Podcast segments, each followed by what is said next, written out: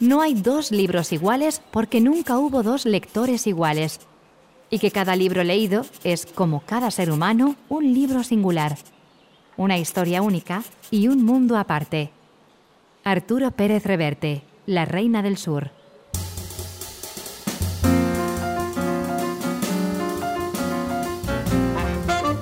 Hola amigos, bienvenidos a un nuevo episodio de Me Gusta Escuchar, el podcast dedicado a los audiolibros.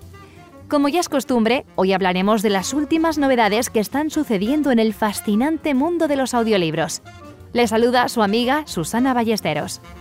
Este episodio lo vamos a dedicar a conocer más a uno de mis autores favoritos, ni más ni menos que Arturo Pérez Reverte, quien cuenta con una extensa obra publicada en formato audiolibro.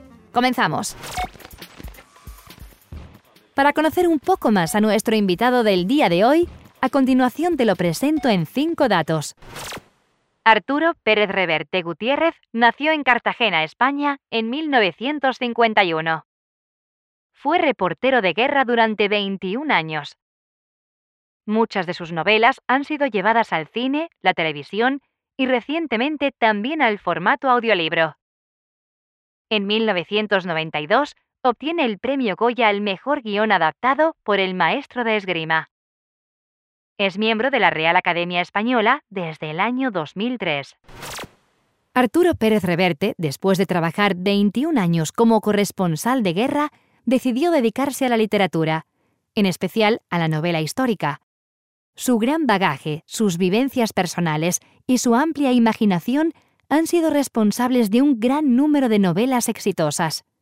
Empezó a despuntar a finales de los 80 y durante la década de los 90 nos sorprendió con La Tabla de Flandes, El Club Dumas y La piel del tambor, tres obras que recibieron distinguidos premios y fueron predecesoras de una de las obras más distinguidas de Pérez Reverte, El Capitán a la Triste. ¿Has leído alguna de las aventuras de Diego a la Triste? Se trata de un soldado veterano de los tercios de Flandes que malvive en el Madrid del siglo XVII como espadachín a sueldo. Sus aventuras peligrosas y apasionantes sumergen al lector en la España corrupta y decadente. Todos estos libros han marcado la carrera literaria del autor, yendo más allá del libro físico. Todos ellos están disponibles en audiolibro y en algunos casos han llegado a la televisión. Por ejemplo, La Reina del Sur, un libro donde se nos presenta una mujer que ella sola crea un imperio de la nada en un mundo de hombres, en el mundo del narcotráfico. Escuchemos un pequeño fragmento del audiolibro. Sonó el teléfono y supo que la iban a matar. Lo supo con tanta certeza que se quedó inmóvil, la cuchilla en alto, el cabello pegado a la cara entre el vapor del agua caliente que goteaba en los azulejos. Bip bip. Se quedó muy quieta conteniendo el aliento como si la inmovilidad o el silencio pudieran cambiar el curso de lo que ya había ocurrido. Bip bip. Estaba en la bañera, depilándose la pierna derecha. El agua jabonosa por la cintura y su piel desnuda se erizó igual que si acabara de reventar el grifo del agua fría. Bip bip. En el estéreo del dormitorio, los tigres del norte cantaban historias de Camelia la Tejana. La traición y el contrabando, decían, son cosas incompartidas. Siempre temió que tales canciones fueran presagios, y de pronto eran realidad oscura y amenaza. El güero se había burlado de eso, pero aquel sonido le daba la razón a ella y se la quitaba al güero. Le quitaba la razón y varias cosas más. Bip bip. Soltó la rasuradora. Salió despacio de la bañera y fue dejando rastros de agua hasta el dormitorio. El teléfono estaba sobre la colcha, pequeño, negro y siniestro. Lo miró sin tocarlo. Bip bip. Aterrada. Bip bip. Su zumbido iba mezclándose con las palabras de la canción como si formase parte de ella. Porque los contrabandistas, seguían diciendo los tigres, esos no perdonan nada. El güero había usado las mismas palabras, riendo como solía hacerlo mientras le acariciaba la nuca y le tiraba el teléfono encima de la falda. Si alguna vez suena, es que me habré muerto. Entonces corre, cuanto puedas, Pretita. Corre y no pares, porque ya no estaré ahí para ayudarte. Y si llegas viva a donde sea, échate un tequila en mi memoria. Por los buenos ratos, mi chula. Por los buenos ratos. Pérez Reverte es un maestro creando personajes y escenarios que entrelazan la realidad y la ficción. El último personaje creado es Falcó. La Europa turbulenta de los años 30 y 40 del siglo XX es el escenario de las andanzas de Lorenzo Falcó, ex contrabandista de armas, espía sin escrúpulos, agente de los servicios de inteligencia. Durante el otoño de 1936, Falcó recibe el encargo de infiltrarse en la difícil misión que podría cambiar el curso de la historia de España. Un hombre y dos mujeres, los hermanos Montero y Eva Rengel, serán sus compañeros de aventura y tal vez sus víctimas en un tiempo en el que la vida se escribe a golpe de traiciones y nada es lo que parece. Tanto la primera como la segunda parte de este audiolibro están narrados por Raúl Llorens, pero el autor ha querido hacer una breve lectura para presentarte él mismo la historia. Escuchemos. La mujer que iba a morir hablaba desde hacía diez minutos en el vagón de primera clase. Era la suya una conversación banal, intrascendente. La temporada en Biarritz, la última película de Clark Gable y John Crawford. La guerra de España apenas la había mencionado de pasada en un par de ocasiones. Lorenzo Falcó la escuchaba con un cigarrillo a medio consumir entre los dedos, una pierna cruzada sobre la otra, procurando no aplastar demasiado la raya del pantalón de franela. La mujer estaba sentada junto a la ventanilla al otro lado de la cual desfilaba la noche, y Falcó se hallaba en el extremo opuesto junto a la puerta que daba al pasillo del vagón. Estaban solos en el departamento. Era Jean Harlow, dijo Falcó. ¿Perdón? Harlow, Jean, la de mares de China con Cable. Ah, la mujer lo miró sin pestañear tres segundos más de lo usual. Todas las mujeres le concedían a Falcó, al menos esos tres segundos.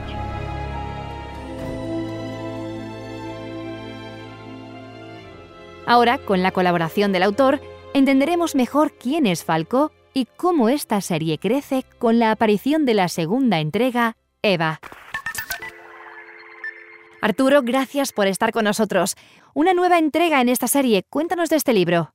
Me costaba despedirme de Falcó, nos hemos hecho muy buenos amigos, a estas alturas somos ya viejos amigos casi, y así que decidí hacer una segunda historia, una segunda aventura de, esa serie, que es Eva, se, titula Eva, la acabo de entregar a la editorial hace solamente unos días, así que bueno, pues ahí nos veremos con Eva en las librerías. ¿Quién es Eva? Quienes leyeron Falcó ya conocen a Eva, es una agente soviética, es una chica dura, de las muy clásica en mis novelas, esas mujeres especialmente duras y peligrosas que plantean un desafío bastante intenso a los hombres que se cruzan con ellas en su camino. Esta vez se titula Eva la novela porque es ella la protagonista o la coprotagonista. Eva, digamos, vuelve otra vez a cruzarse en la vida de Lorenzo Falcó. Regresemos a Falcó por un segundo. ¿Cómo es Lorenzo Falcó? A veces me preguntan qué es ganar para Lorenzo Falcó, para mi personaje. Y bueno, en realidad Ganar para Falcó es seguir vivo, que le disparen y no lo maten, moverse por ese lugar incierto y peligroso de la aventura y la vida. Un hombre para quien la vida es supervivencia y es adrenalina. Ese es Lorenzo Falcó. ¿Dónde se desarrolla la historia de Eva?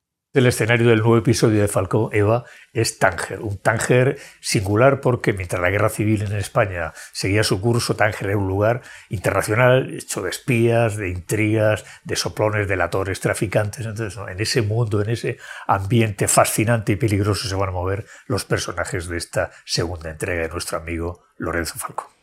¿Cómo defines a los héroes de tus libros? Mis héroes no desertan. Cualquiera de mis lectores los sabe y los conoce hace ya muchísimos años. Todos pertenecen a la misma familia, a la misma estirpe más o menos. Mis héroes son fieles a sí mismos, son fieles al autor. Muchas gracias, Arturo. Ahora los invito a que escuchemos un pequeño fragmento de Eva narrado por Raúl Llorens. No quiero que me maten esta noche, pensó Lorenzo Falco. No de esta manera. Sin embargo, estaba a punto de ocurrir. Los pasos a su espalda resonaban cada vez más cercanos y rápidos. Sin duda tenían prisa por alcanzarlo.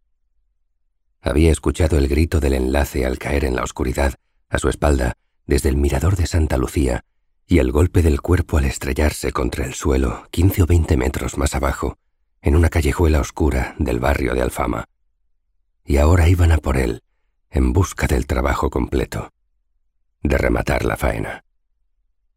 El desnivel de la cuesta lo ayudaba a caminar más deprisa, pero también facilitaba el paso a sus perseguidores. Eran dos hombres. Había entrevisto arriba mientras el enlace apenas vislumbró su cara.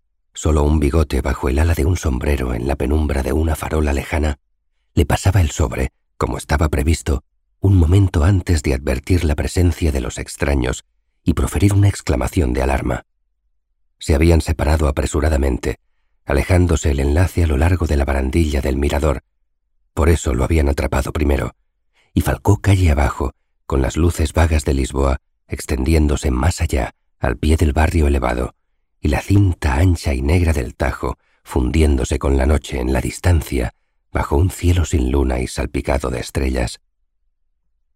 Había una vía de escape a la izquierda, entre las sombras. Recordaba el lugar porque lo había estudiado por la mañana a la luz del día, en previsión de la cita nocturna. Era aquel un antiguo y práctico principio profesional. Antes de arriesgarse en un lugar, decidir por dónde abandonarlo, si era necesario ir con prisas. Falcó recordaba el nombre rotulado en un azulejo, Calzadiña da Figueira. Era un callejón estrecho, muy en cuesta abajo, al que se accedía por una escalera de piedra de dos tramos y barandilla de hierro. Así que, torciendo con brusquedad a la izquierda, bajó rápidamente por ella, guiándose con una mano en la barandilla para no tropezar en la oscuridad.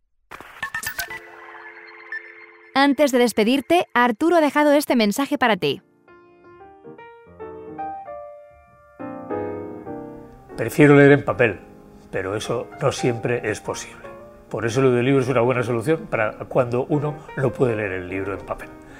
Una playa, un viaje en automóvil, de noche en la oscuridad antes de dormir, es una estupenda manera de seguir leyendo de una u otra forma una historia. Bueno, mis libros también están ahí, también están en audiolibro. Acaba de salir o va a salir ahora Hombres Buenos y también El Capitán la Triste y seguirán otros. Bueno, me incorporo a ese territorio, a esa forma de leer, así que espero que me acompañen también en ella.